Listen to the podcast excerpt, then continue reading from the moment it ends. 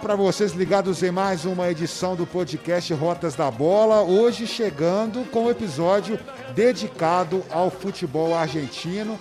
Tenho aqui comigo a presença de Frederico Jota, que sempre participa aqui conosco do nosso podcast, e também a presença especial de Fernando Martins e Miguel, ele que é um dos grandes entendedores aí também do futebol argentino e revelou para nós, Fred, que hoje é a primeira vez que ele participa de um podcast da vida dele.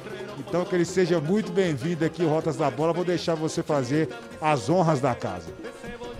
Pois é, Josias, um prazer ter o Fernando, né? O passe dele não é tão barato assim, não. Então a gente estava tentando aí desde o início da criação do Rotas da Bola, né? Tem uns dois anos que a gente criou e tal, então a negociação não foi tão simples assim. A gente teve algumas guerras aqui entre Inglaterra e Argentina nesse período, que nós vamos relembrar também, para diversão aí dos nossos ouvintes. Mas mais importante de tudo é trazer o conhecimento do Fernando para o nosso podcast e de um assunto que alguns ouvintes chegaram a pedir, né, Josias? Muita gente pedindo. Falem mais sobre o futebol sul-americano, falem mais sobre a Argentina, falem sobre o Argentinão. E todo mundo fica em dúvida como está o Boca, como está o River, quem que vai participar, como é que funciona a, a situação de cada um desses. Todo mundo acha que conhece, mas na verdade a gente precisa de trazer gente que acompanha de verdade para dar um, uma geral, realmente como estão os times argentinos. Seja mais do que bem-vindo, Fernando Martins Miguel, que seja a primeira de várias aqui no Rotas da Bola. E já vou passar a bola redondinha para você, hein? Eu levantei a bola para você. Já vai falando aí quem que você espera dos argentinos na Libertadores 2021. Muito bem, Fred, obrigado pela, pelo convite, obrigado Josias. Eu só aceitei porque o Fred realmente admitiu que a expulsão do Ratinho foi injusta em 66, né? E também admitiu que o nome das ilhas Malvinas, né? E não Faroe. Mas enfim, vamos vamos falar o que importa realmente, né? É, brincadeiras à parte. É um prazer estar aqui no, no Rotas da Bola e participando do meu primeiro podcast, né? A gente pode falar a respeito dos times argentinos na, na Libertadores. Claro, é chovendo molhado destacar as forças de Boca e River, né? Ao longo das últimas temporadas, ao longo das últimas décadas, né? Na, nessa maior competição internacional, a gente destaca uma diferença, né? O, o River realmente muito acima do Boca já há alguns anos, no ano passado nem tanto, mas para essa temporada eu vejo o Boca muito combalido. Né? O Boca perdeu peças importantes, né? Tem, uh, não vai dar mais chances, né? ou pelo menos não pretende mais dar chances ao Antiope Ábila, então está reformulando ali o seu ataque, conta com o Tevez, que já não tem aquela explosão de antes, né? já não tem aquele caráter tão decisivo igual, igual tinha, aposta em jogadores novos, como Obando, que é um atacante que realmente ano passado prejudicou, ou melhor, na última temporada prejudicou o, o Boca contra o Santos, foi expulso né, em jogo decisivo que não podia ser expulso. Enfim, tem algumas figuras interessantes, Capaldo no meio-campo. E aí a gente vai para o River, né? A gente vai é, destrinchar o, o River de Marcelo Galhardo, que segue criando, reinventando, remontando a equipe do River ano após ano. Perdeu agora seu, um dos seus principais jogadores, que foi vendido para o Atlético, Nacho Fernandes, mas já foi buscar Agostinho Palavecino lá na Colômbia, que é um meia também que encantou o futebol colombiano na última temporada. O Marcelo Galhardo ele está sempre buscando jogadores no mercado sul-americano e principalmente sendo, sempre indo na Colômbia. É interessante destacar isso. Né? Um dos destaques do, do Boca é o do River, perdão, é o Borré. É, o próprio Boca também faz isso, buscou Fabra, buscou Vila na Colômbia, são jogadores que se destacaram lá no futebol colombiano. Então a gente vê que Marcelo Galhardo de novo traz um Boca muito forte, um River muito forte que buscou é, Jonathan Maidana no Toluca do México, né? na verdade ele não renovou com o Toluca, então repatriou o Jonathan Maidana, que foi bicampeão com o River Plate, né? só nessa, nessa década e campeão da, da Libertadores. Enfim, é, me chama muita atenção Julian Álvares, esse jogador que é um baita jogador do River Plate, formado nas categorias de base do River e que acabou a, na final da Copa, é, da Supercopa Argentina, né? que o Boca, o River, estou falando muito Boca, né? mas é o River 5 a 0 na equipe do Racing, um jogo que deveria ter sido disputado ano passado, né? É o campeão, foi o campeão da Superliga 2018-19, que foi o River Plate, e o campeão da Copa da Argentina, que foi o, perdão, super o campeão da o campeão da Superliga Argentina em 2018-19, que foi o Racing, contra o campeão da Copa Argentina, que foi o River Plate em 2018-2019.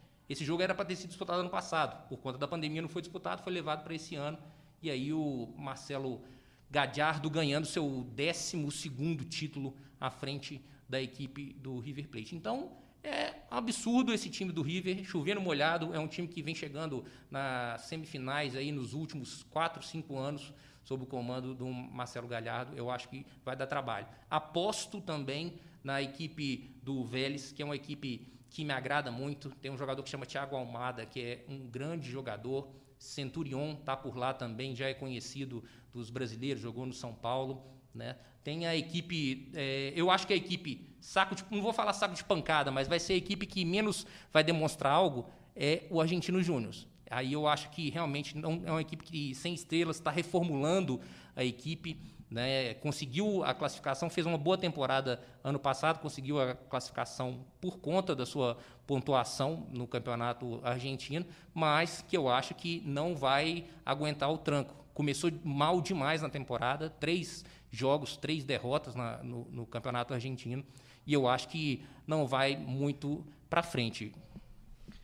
O Fernando já deu uma baita uma introdução aqui, né, Josias? Agora, ele falou do Argentinos Júnior, mas a gente tem duas questões aqui que eu gostaria de levantar. O São Lourenço é o primeiro clube argentino a estrear, estreia na segunda fase, né, vamos dizer assim, né, a que todo mundo chama de pré-libertadores. Já se deu um pouco mal no sorteio, porque pega a Universidade do Chile, por, por mais que não seja um time uh, super vencedor, etc., é um, é um futebol de, de tradição. E tem o Defensa e Justiça também, que é o time que era treinado pelo Hernan Crespo, hoje técnico do São Paulo, que foi a surpresa do ano passado. Eu queria também aproveitar o Fernando para a gente falar um pouquinho sobre essas surpresas, né? Porque há pouco tempo os desconhecidos aí, os desinformados, na verdade, não levaram muito a sério o Lanús, por exemplo, que foi vice-campeão da Libertadores em 2017 diante do Grêmio. É um clube que está sempre rondando ali, por exemplo. E, e eu acho que o, o, o, brasileiro, de maneira geral, ele olha com um certo desdém para esses times que de repente surgem, disputam uma Libertadores ou outra. Isso acontece em todo o país. O Brasil também tem um clube que disputa um ano ou outro, mas tem alguns clubes que chegam com uma certa estabilidade, né? O Defensa e Justiça, por exemplo, já tinha eliminado o São Paulo lá atrás numa Copa Sul-Americana, agora ganhou uma Copa Sul-Americana. O Lanús tem esse mesmo tipo de trajetória. Eu queria aproveitar o Fernando para ele falar o São Lourenço é um time capaz de fazer alguma coisa bacana, mesmo tendo começado por esse, é, esse desafio. E, além do Defesa e Justiça, sem o Hernan Crespo, ele pode fazer uma boa campanha. E quem que você destacaria assim? Está pintando alguma outro, algum outro time aí, um osso duro de roer? O Arsenal de Sarandi, por exemplo, há algum tempo chegou a jogar Libertadores, criou alguns jogos complicados, apesar de não ter feito nenhuma campanha brilhante. O Banfield, de alguns momentos, foi um time chatinho ali de, de Libertadores. O Rames Rodrigues passou lá, o próprio Casares, que jogou no Atlético, jogou lá, enfim. O que, que você pode falar aqui para quem está ouvindo o Rotas da Bola desse, desses times médios, desses times menores? E não esqueça de falar do São Lourenço, que a gente sabe que não é menor nem é médio. De maneira nenhuma, né? São Lourenço que vivia às custas de ganhar uma Libertadores e ganhou nessa, nessa última década, né? em 2014. É, é uma equipe que tem os irmãos Romero, né? que todo mundo lembra bem, os paraguaios irmãos Romero, e a torcida do Atlético também lembra de Franco de Santo. Não sei se lembra tão bem, né? mas Franco de Santo compõe o um ataque da equipe do São Lourenço que também, Fred, tem o Colotini, olha que beleza, Colotini, aquele zagueiro que bate da medalhinha para cima, mas é uma figura muito importante na equipe do São Lourenço. Ele é, orienta o sistema defensivo do São Lourenço. São Lourenço tem, tem peso nos últimos, nos últimos anos. É uma equipe que vive de altos e baixos, mas ela tem um modelo de jogo estruturado. Né? Os irmãos Romero realmente eles são é, o diferencial da equipe. Quando um está bem, quando os dois estão bem, realmente a equipe realmente deslancha. Então é, é perigo. Eu acho que esse confronto é um confronto muito equilibrado. E por ser. Não vou levar isso para o lado do, do, país, mas a gente sabe que Argentina e Libertadores eles se transformam, né? então eles se doam muito também. É, eu acredito que o São Lourenço leva um certo favoritismo é, diante da, da universidade, da Universidade de Chile. Mas a gente pode lembrar, você lembrou bem do, do Banfield, né? O Banfield foi uma equipe que caiu muito, né? Foi, teve uma surpresa muito boa nos últimos dois anos. Quem lembra do Jesus Dátolo, né? Um dos destaques da equipe do, do Banfield, mas caiu muito dessa te última temporada e foi realmente uma, uma decepção. Agora, lembrando, Defensa e Justiça, uma equipe atual campeã da, da Sul-Americana, que conquistou a vaga direta para Libertadores, sob o comando do Hernan Crespo, hoje técnico do São Paulo. O técnico dela hoje é um velho conhecido, né? Sebastian Becassese. Volta à equipe, é um treinador que conhece o, a, o elenco, tem jogadores remanescentes do elenco que ele pegou lá atrás, que encantou todo mundo, né? Que o, o BKSS, todo mundo, os clubes brasileiros mandavam técnico embora nos últimos dois, três anos, todo mundo. Sebastian BKSS, por quê? Porque tem aquele estilo São Paulismo de ser, né? Ataque total, intensidade, linha alta, enfim. É uma equipe que pode surpreender e já não vou nem falar surpreender, né, Fred? Porque vem, vem bem durante já há algum tempo, vem se estruturando. O Hernan Crespo deixa um bom trabalho, deixa uma base boa e é uma equipe que pode surpreender, pode dar trabalho, sim, nessa Libertadores, que é a equipe do Defensa e Justiça. Agora o Fernando falou aí sobre a questão dos times, né, que podem surgir aí como surpresas também. Eu vou passar duas perguntas para você aí. Primeiro, porque eu sou um, um, torcedor do Huracan. Depois você passa um panorama do Huracan e se vai dar alguma, algum resultado. Mas já para entrar em relação ao Huracan, nós sabemos que o Campeonato Argentino ele tem uma fórmula bem interessante, né? E além disso, tem também uma questão bem definida relacionada ao rebaixamento, né? Que existe uma conta, o promédio, em que faz aí que, e que chega ao time que acaba caindo aí às divisões inferiores. Queria que você explicasse também isso para a gente, como que isso aconteceu na Argentina, essa mudança, porque a gente sabe que o Campeonato Argentino sofreu por muitos problemas aí também de organização, de estrutura. A Federação Argentina também foi, é muito criticada né, por causa dessas mudanças e pelo que vinha fazendo antes. Como que você vê essas mudanças e também a explicação sobre o regulamento do campeonato, Fernando? Bom, Josias, é, é uma boa pergunta, porque realmente parece que a cada ano né, a disputa do campeonato argentino ela muda, né? E aí, muito por conta da desorganização também.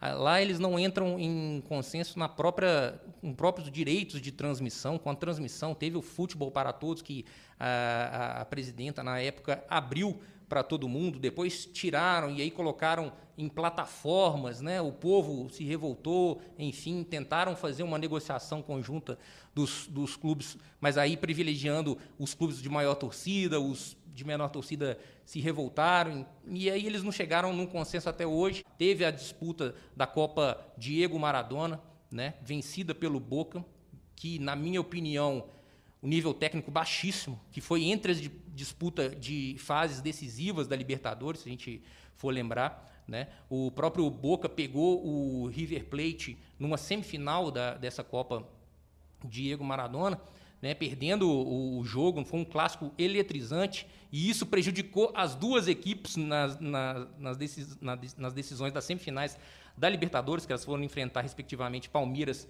e Santos. Elas ficaram muito desgastadas por conta desse, dessa semifinal de, de Copa Diego Maradona. O Boca acabou empatando com o River Plate, classificando para a final, né, e venceu o Lanús a final nos pênaltis, num nível técnico baixíssimo, assustador.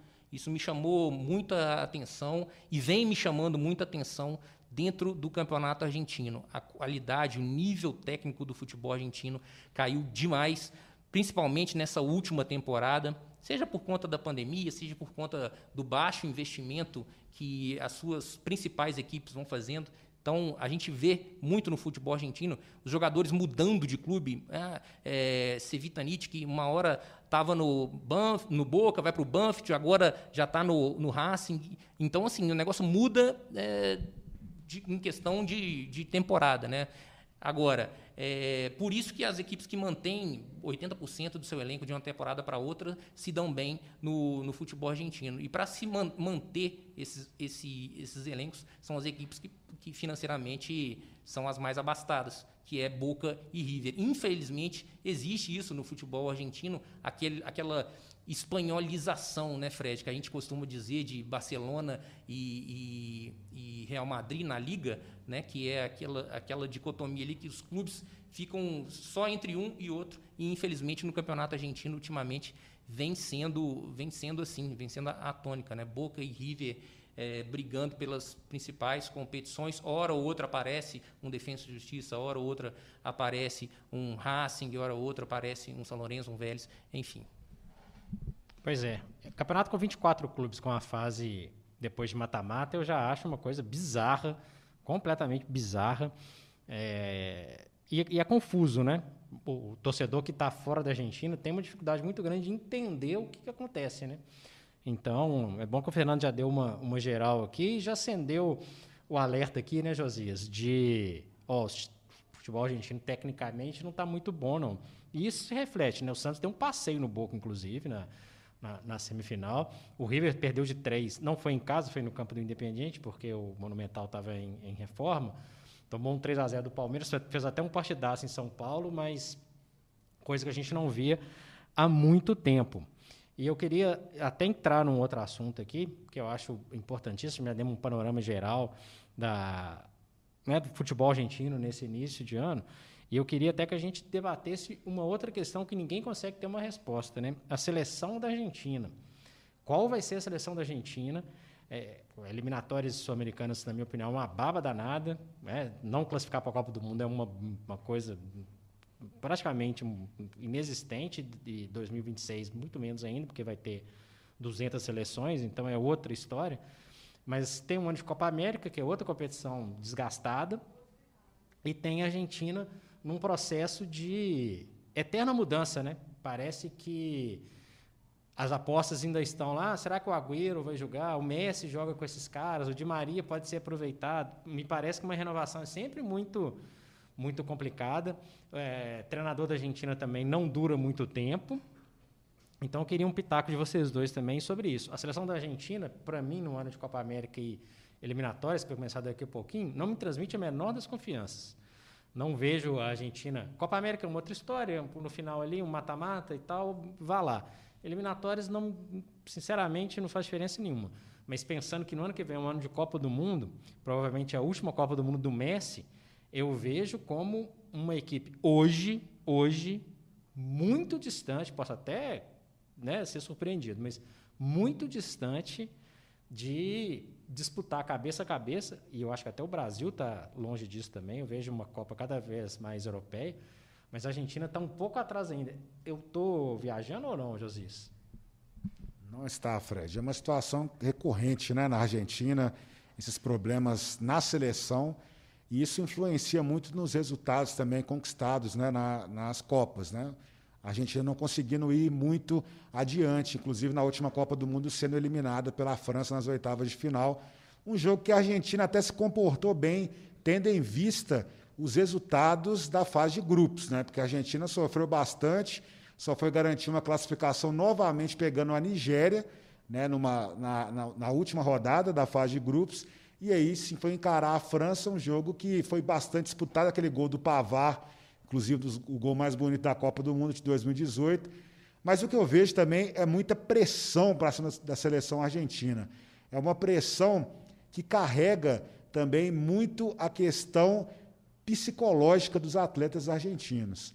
É, o que eu vi na Copa de 2018, por ter acompanhado dois jogos da seleção argentina, eu vivi muito isso, a, a pressão dos jornalistas em cima do Sampaoli, principalmente quando começou a surgir aquelas notícias de que não tinha comando na seleção argentina e que quem estava dando as ordens lá eram, é, o, se não me engano, aqui era o Mascherano E também tinha um outro jogador, acho que era o Mascherano e o Messi, né? Pelo que eles falavam muito, que inclusive eram os dois que davam o colete e formavam ali o time para ser montado e inclusive passava isso para o Sampaoli. E é uma coisa até interessante, porque a gente vendo o Sampaoli no Atlético, na sua passagem pelo Atlético, esse distanciamento da mídia não acontecia na, na Copa do Mundo. Ele era uma pessoa muito mais próxima da imprensa argentina, mas acho que a pressão foi tanta para cima dele que ele criou uma aversão muito grande aos jornalistas argentinos e no geral, porque no Brasil também ele não falou, falou com pouquíssimas pessoas aqui no Brasil. Então, eu acho que ele criou também esse ranço por tudo que aconteceu com ele naquela Copa de 2018. Então, é uma questão de pressão, o Fernandinho pode falar muito melhor sobre isso, mas realmente a pressão é muito grande por resultados e a seleção argentina sofre porque não consegue colocar esse time é, azeitado para essas competições. Achei ótimas as colocações do Josias, é o que a gente vê. O Josias teve a oportunidade de cobrir a Copa do Mundo e viu isso. E eu queria até que o Fernando falasse sobre isso, mas que você emendasse com uma outra questão. O futebol brasileiro, ele entra muito nas modinhas, né? Então, se tem um técnico argentino que tem um mínimo de sucesso em algum na Argentina, naturalmente vai achar que vai fazer o mesmo sucesso aqui que vai resolver. O Cudê, por exemplo, foi muito bem no Inter, o Crespo, na minha opinião, ainda é uma aposta. O Sampaoli, a gente já falou do trabalho dele. É, agora tem o Olano Santos. E toda hora alguém pensa em algum treinador argentino. O que, que você acha disso? E assim, o treinador argentino ele está realmente preparado para chegar e assumir não só um clube do Brasil, mas um, mas um clube do Brasil que dispute título, que ele consiga implantar o, o sistema de jogo. Os técnicos argentinos são melhor sucedidos no exterior, na Europa, né? Tá o Pochettino, por exemplo, a gente citar um só, do que os brasileiros. Mas ainda no mercado aqui a gente trata com uma certa desconfiança o São Paulo, o Cudê foi olhado com o olho para trás, ao mesmo tempo que vem com a grife.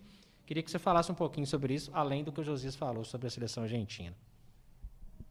Então vamos começar do, do final. Primeiro, essa sua colocação que foi perfeita, essa vive de modinhas mesmo o futebol brasileiro, né, de trazer técnicos argentinos ou técnicos de fora para tentar é, implantar um, um, projeto, né, uma ideia de jogo, uma filosofia de jogo aqui.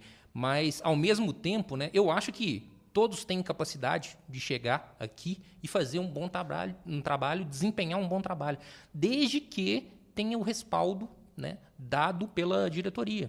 Né? E aí a gente não vê aqui no Brasil isso, né? porque to, é, todos os treinadores passam por momentos ruins ou demoram a implantar a sua filosofia.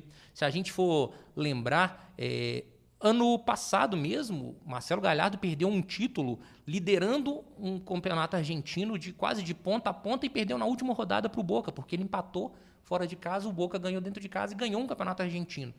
Se isso acontece aqui no Brasil, o cara está demitido no, no dia seguinte. Né? Infelizmente, a gente viu agora também a respeito, por mais que o Sampaoli tenha, tenha partido dele a ideia de deixar o, o, o, comando técnico do Atlético, a gente viu um certo desgaste interno entre diretoria do Atlético com o Sampaoli.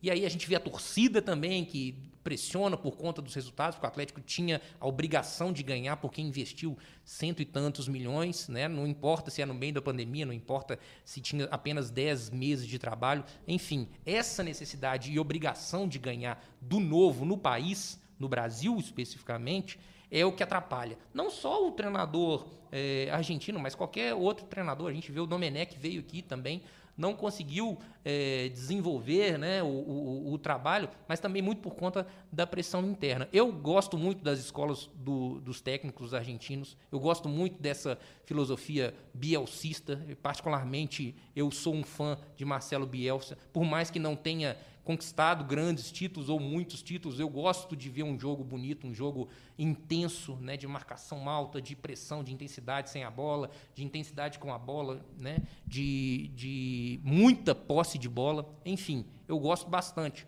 Então a gente pode destacar, e é um time que eu, que eu chamo a atenção para todo mundo ver nessa Libertadores, que é o, o Vélez. Né?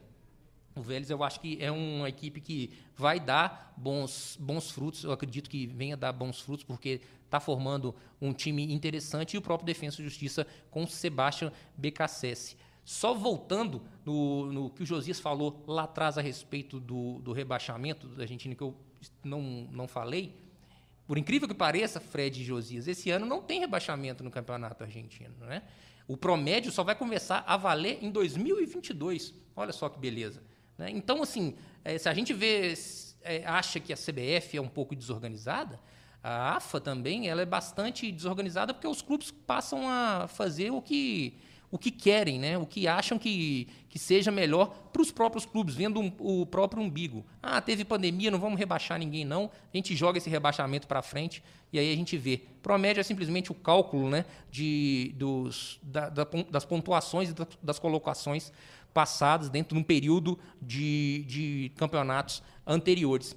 E, para finalizar, falando a respeito da seleção argentina, né, é muito, muito, muita pressão que o Josias falou, eu assino embaixo, isso prejudica bastante o psicológico dos próprios jogadores e do melhor jogador do mundo, na minha opinião, Messi, né? porque o mundo cai nas costas dele. São, é desde 93 né, que a Argentina não conquista um título na sua, de sua seleção principal, por mais que tenha tido dois ouros, né, medalha de ouro em Olimpíada nesse período, né, o que vale para o mundo ou para alguns torcedores são os títulos na seleção principal. E realmente isso complica bastante. Essa eterna mudança, ah, agora vocês vão ver quem é que. Agora vocês vão ver que o, o Di Maria vai dar certo, que o Agüero vai jogar junto com o Messi e o Otamendi. Gente, tá boa. Né? Na minha opinião, particularmente, Otamendi já é passado, já deveria ser passado. E o Scaloni mantém o Otamendi né, na, na defesa. É um jogador que já está em queda na, na, na, no futebol europeu, né? já não deveria ser mais escolha. Né? Tem essa mescla com, com o jovem Foyt, que é um, um zagueiro do Vídeo Real, que é um jogador que até me agrada. Tem alguns jogadores, Depou, próprio de bala, é muito talento. Só que esse talento não, não vem sendo organizado. E aí, seja um treinador que organiza a equipe, como o São Paulo, mas que esbarra nos medalhões, e a gente sabe que na Copa do Mundo, Josias sabe, sabe melhor que ninguém porque teve lá, os medalhões realmente barraram o treinador ou barraram as ideias do treinador, seja por isso, ou seja também por, pela questão do ego mesmo dos próprios jogadores de não quererem ser comandados. Eu acho que a Argentina tem que passar por um processo de limpeza total de geração. Né? Claro, o Messi não tem como você deixar o Messi de fora. Eu acho que partir de montar um time em volta dele para tentar municiá-lo, para tentar fazer com que ele renda. Porque mandar a bola para ele, esperar que ele resolva, é muito difícil ganhar uma Copa assim, ou ganhar qualquer coisa assim. Pois é, tá aí uma explicação, tá aí um comentário que eu acho importantíssimo. Inclusive, Fernando, já vamos colocar na agendinha aqui, porque nós vamos voltar a falar de futebol argentino em breve. E aproveitar aqui, vou fazer uma, fazer uma proposta aqui. É, quem acompanha eu, quem conhece eu, me conhece, quem conhece eu e o Fernando, que eu queria dizer, debatendo aí no Twitter, já viu que a gente solta umas farpas. Gente, é tudo light, viu? A gente não se engalfinha assim, não. Mas assim, eu sou fã do futebol inglês, o Fernando, como vocês viram, é fã do futebol argentino, e a gente tem um juiz aqui do nosso lado, que é o Josias. Então, é uma oportunidade da gente conversar aqui, de dar umas caneladinhas um no outro, tudo na paz, nós somos entre amigos mesmo e tudo. Todos nós somos fãs de futebol, então é, né, não adianta eu, a gente ficar na, na, na, guerrinha aqui, que a guerrinha é só para a gente se divertir mesmo. Né? Então, assim como eu tenho meus, meus grandes craques argentinos, o, o, Fernando reconhece também os grandes craques ingleses, por aí vai. Mas que a vantagem histórica nos jogos entre Inglaterra e Argentina é inglesa, todo mundo sabe. São 15 jogos, 6 vitórias da Inglaterra, sendo dessas três em Copa do Mundo, cinco empates e quatro derrotas inglesas, né? Sendo que uma aqui a gente vai discutir e tudo mais, né? Então, um, para começar uma, uma aulinha de história aqui, vitórias inglesas nas Copas de 62, 66 e 2002, todas na bola, nenhum problema. 3 a 1 em 62, 1 a 0 em 66, um, dos, um jogo muito emblemático, e 1 a 0 em 2002, também muito emblemático. A de 62, nenhum nem outro fez muita coisa. Em 66, a Inglaterra foi campeão, o jogo emblemático porque teve a contestada expulsão lá do Ratinho, que deve ter falado todos os palavrões possíveis e imagináveis ao juizão na época e acabou originando a questão do cartão amarelo, cartão vermelho, que entrou na, na seleção, na, na Copa do, do México de 70. É, aí ele amassou a bandeira, fez gesto para a torcida, enfim, teve o, o, caos. Em 2002, o gol do Beckham de pênalti, primeira fase, os dois caíram no mesmo grupo. A Argentina, que tinha uma, mais uma vez uma mega seleção, talvez com um dos maiores atacantes que eu vi jogar, o Batistuta, foi eliminado na primeira fase da Copa de 2002. E a Inglaterra pararia no Brasil um pouco depois. Então tem essas três vitórias. A Argentina tem duas vitórias que eu contesto muito, né? 86, gol de mão não vale, gol de mão não vale, né? Quem fala isso é a regra do futebol, nem, nem não sou só eu, né? Mas tem outras pessoas que também falam, Peter Shilton, o Bob Robson que, né, assim, teve essa trapaça aí do, de um tal de Maradona em 86 e, deu, e ele deu azar também na Copa de 90 e aí foi eliminado nos, nos pênaltis pela Alemanha. Em 98 teve outra, outra, outro Zé Trapaceiro também, um, um, tal de Simeone aí, que simulou uma situação, o Beckham foi expulso e tudo mais. Então, assim, mesmo nesses jogos que a Inglaterra injustamente foi eliminada da Copa, o Lineker, que foi artilheiro da Copa de 86, melhor jogador da Copa de 86, até o Fernando sabe disso, né? Foi artilheiro da Copa, fez gol nesse jogo. Em 98, um dos gols mais bonitos da história da Copa também foi numa Inglaterra-Argentina, que foi o do Michael Owen, então, né? A, a joia inglesa na época. Brincadeiras à parte, essa guerrinha que a gente faz. Então, como 98 e 86 não valem, três vitórias da Inglaterra em Copas do Mundo, nenhum da Argentina. O Josias está aqui como juiz para falar sobre isso. Bom, eu fiquei ouvindo aqui, estava aparecendo o Milton Neves falando ali, né? O Fred sobre esses acontecimentos do futebol, quando o Milton Neves começa a falar do Santos, injustamente roubado naquele jogo contra o Cruzeiro em 66, o que fizeram com o Cruzeiro e tal.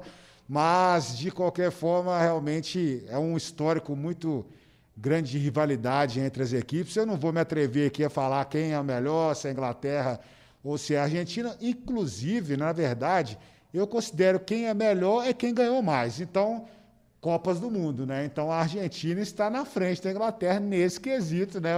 O Fred pode falar dos resultados, mas quem ganhou mais título mundial foi a Argentina, né, Fred? Bom, levando em conta que a Inglaterra não fez a menor questão de participar desse campeonato, que era uma bagunça danada, né? Até certo tempo, né? Assim, quando começou a levar para alguns lugares também, ficar jogando meio dia lá em, em, em na Califórnia, a gente não quer disputar esses campeonatos. A, gente, a Inglaterra quer disputar campeonato que dá para jogar num, né, num nível interessante. Então, eu discordo muito disso, viu? Então, não é bem assim, não. E na média, na média, não está bem assim essa vantagem, não, viu, Fernando?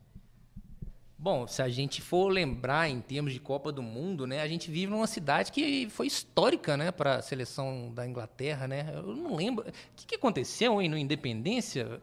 Fred. Ah, ah, foi a maior, foi uma das maiores zebras, né, da história de Copas do Mundo, né? 1950, a Inglaterra perdeu para quem, Josias Pereira? Por favor, relembre Fred Jota, por favor. Perdeu simplesmente para os Estados Unidos, comedores de McDonald's, como disse aí o, o Fred Jota, inclusive com gol do guatemalteco, não foi nem gol do americano, né? Exata, é, explica, hondurenho, na verdade, né? Explica e agora eu esqueci. Explica para nós aí, porque você tem o conhecimento, mas eu continuo achando que ele é americano, mas você acha que ele é outra coisa, né? Oh, o, o, já que os Estados Unidos não tinham condição de formar um time de americanos, né?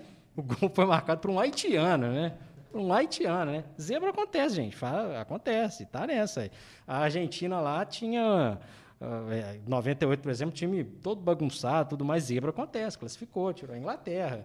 Né? Em, em 2002, o Ronaldinho tentou cruzar a bola, a bola entrou dentro do gol. Acontece, tem as coisas que acontecem no futebol. Acontece. Lembrando que Belo Horizonte recebeu um jogo importantíssimo da Copa 2014, a Inglaterra jogou duas vezes em Belo Horizonte também. Certo? Temos um jogo importantíssimo também. A Inglaterra foi o único time do grupo da morte que não perdeu da Costa Rica, Fernando, em Belo Horizonte. Mas lembrando, é, é, brincadeiras à parte, é, eu tenho que, que falar que realmente os duelos entre Argentina e Inglaterra marcaram, marcaram época né, em Copa do Mundo. Mas a que me dói mesmo, a de 2002, me dói muito, porque a Argentina tinha um time muito forte, é, saiu da Argentina com a, aquela certeza de que, não que seria campeã, mas que brigaria forte pelo título, né? E, e parou numa Inglaterra que estava engasgada com a Argentina. O que a gente viu naquele jogo né, foi que os ingleses não iam deixar a Argentina passar de jeito nenhum. Eles, aquela expulsão do Beckham quatro anos antes, ela foi, ela estava na, na, na, garganta dos, dos ingleses e, o, e, a Argentina pagou caro por isso, porque realmente a Inglaterra jogou muito aquele jogo e é, seria muito difícil. Por mais que, em que pese que a Argentina também deu muito mole na, naquela Copa, né? A gente tinha mais expectativa e o barco naufragou, que vem sendo a tônica né, da Argentina nessas últimas Copas do Mundo. E eu acredito também muito no que o Josias falou também. A pressão vem desde lá de trás. Né? E também acredito em superstições. Sim, acredito naquela. na superstição de tio cara.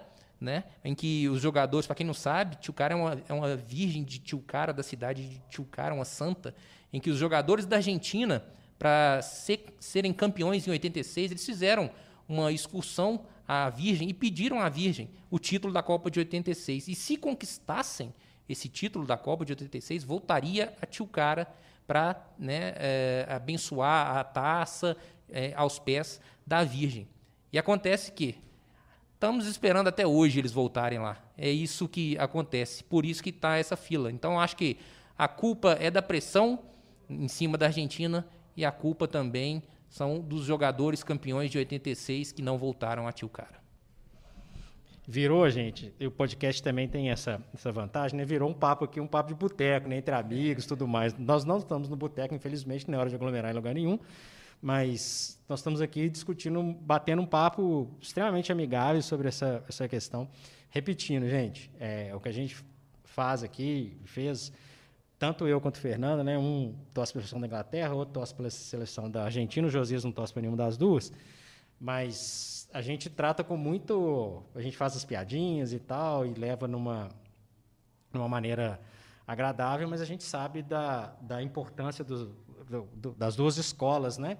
Lembrando que se não tivesse Inglaterra, não tinha futebol na Argentina, o Fernando sabe disso, quem levou o futebol para lá foi a Inglaterra, foram os ingleses mas a gente entende muito bem essa a importância dos dois e é interessante ter esses duelos. A gente perdeu muito essa questão dos duelos entre seleções, cada vez mais eles perdem mais a, a, a força. Então, a gente está falando de confrontos memoráveis aqui. O mais novo que eu falei aqui foi 2002, então tem praticamente 20 anos.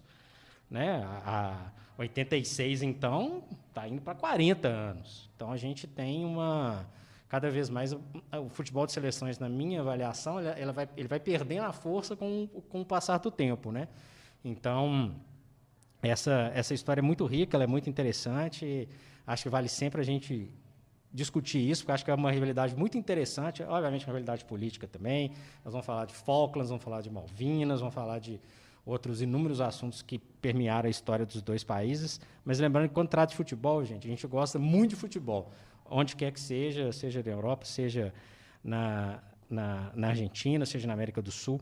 Então, por isso que o Rotas da Bola vem, né, Josias, com essa proposta de sempre trazer uma, uma, uma coisa diferente, de uma maneira leve. Hoje teve essa um monte de informações interessantes do Fernando, mas também uma brincadeira nossa aqui.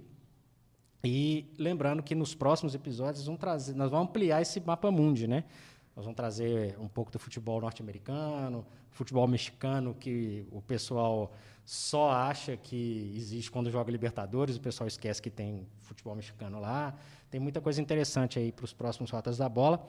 Agradecer o Fernando, ele é, vai ser um convidado eterno aqui do, do Rotas da Bola. É muito bom ter sua presença aqui, Fernando. E vamos debater mais, vamos brincar mais também. O futebol também ele precisa ser leve também.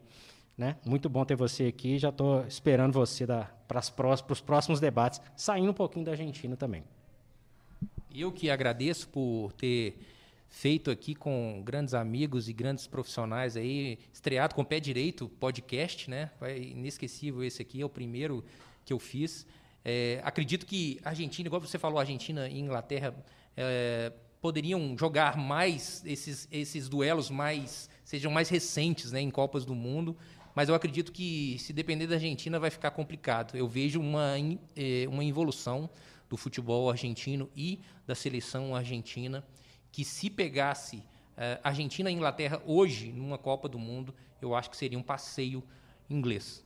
Eu vejo a, a equipe da Inglaterra com bastantes jovens, com bastantes valores, né? uma equipe que realmente vai vir com tudo na próxima, na próxima Copa do Mundo. A gente viu uma ótima campanha já na última competição. Né? A gente viu também que é campeã atual mundial é, sub-20, sub né? 17 e sub-20. Então é um trabalho muito forte sendo feito na Inglaterra. Eu acho que os valores, é, essas contratações do, é, mundiais feitas pela Premier League, eu acho que está elevando sim o futebol inglês, né? não só os, os, estrangeiros, mas quem está jogando lá, os próprios ingleses estão subindo de, é, é, de desempenho. A gente vê isso na, na, na, seleção inglesa. E a gente espera que isso aconteça com o futebol argentino. A gente sabe que é muito difícil o futebol argentino repatriar ou contratar grandes estrelas, né, muito por conta do poderio financeiro baixíssimo das equipes. Josias tinha falado do Huracan dele, é uma equipe que atravessa é, é, dificuldades financeiras, assim como várias equipes médias argentinas. Hoje ela é a décima do grupo, do grupo B, né? Então, entre 12 clubes no grupo, ela é a décima. Então, realmente começou com o pé esquerdo e a, a, a gente vislumbra dificuldades, não só para o Huracan, mas para essas equipes médias aí se manter. Por isso que o nível do futebol argentino interno é difícil. E quando vai para Libertadores, eles se desdobram. Algumas equipes já têm a cancha de disputar essa competição, por isso que dificultam para os brasileiros. Mas se a gente for levar em consideração duelos recentes, Palmeiras e Santos despacharam com, com muita propriedade River e Boca na, na temporada passada. Eu que agradeço a presença aqui e espero voltar mais vezes. Grande abraço. É isso aí, Fernando. Nós agradecemos a sua presença aqui mais uma vez. O Fred destacou a questão aí dos próximos podcasts, né? Com certeza nós vamos trazer mais convidados aqui para comentar sobre esses. É, é, como anda também essa questão desse mapa mundi, como está os campeonatos internacionais. E destacando, né, a gente falou sobre a MLS, muitos jogadores argentinos indo para a MLS, né? Uma situação até curiosa, né? O futebol argentino exportando uma grande quantidade de jogadores para o futebol dos Estados Unidos e deixando de atuar né, em mercados como os mercados europeus da Premier League. Está virando também uma espécie de ponte, mas isso nós vamos falar nos próximos podcasts. Agradecemos mais uma vez a sua participação. E é isso aí, pessoal. Espero que vocês tenham curtido mais esse episódio do Rotas da Bola. Vamos voltar aí em breve com muito mais para você do seu podcast de futebol internacional aqui no Jornal Tempo. Um grande abraço e até a próxima.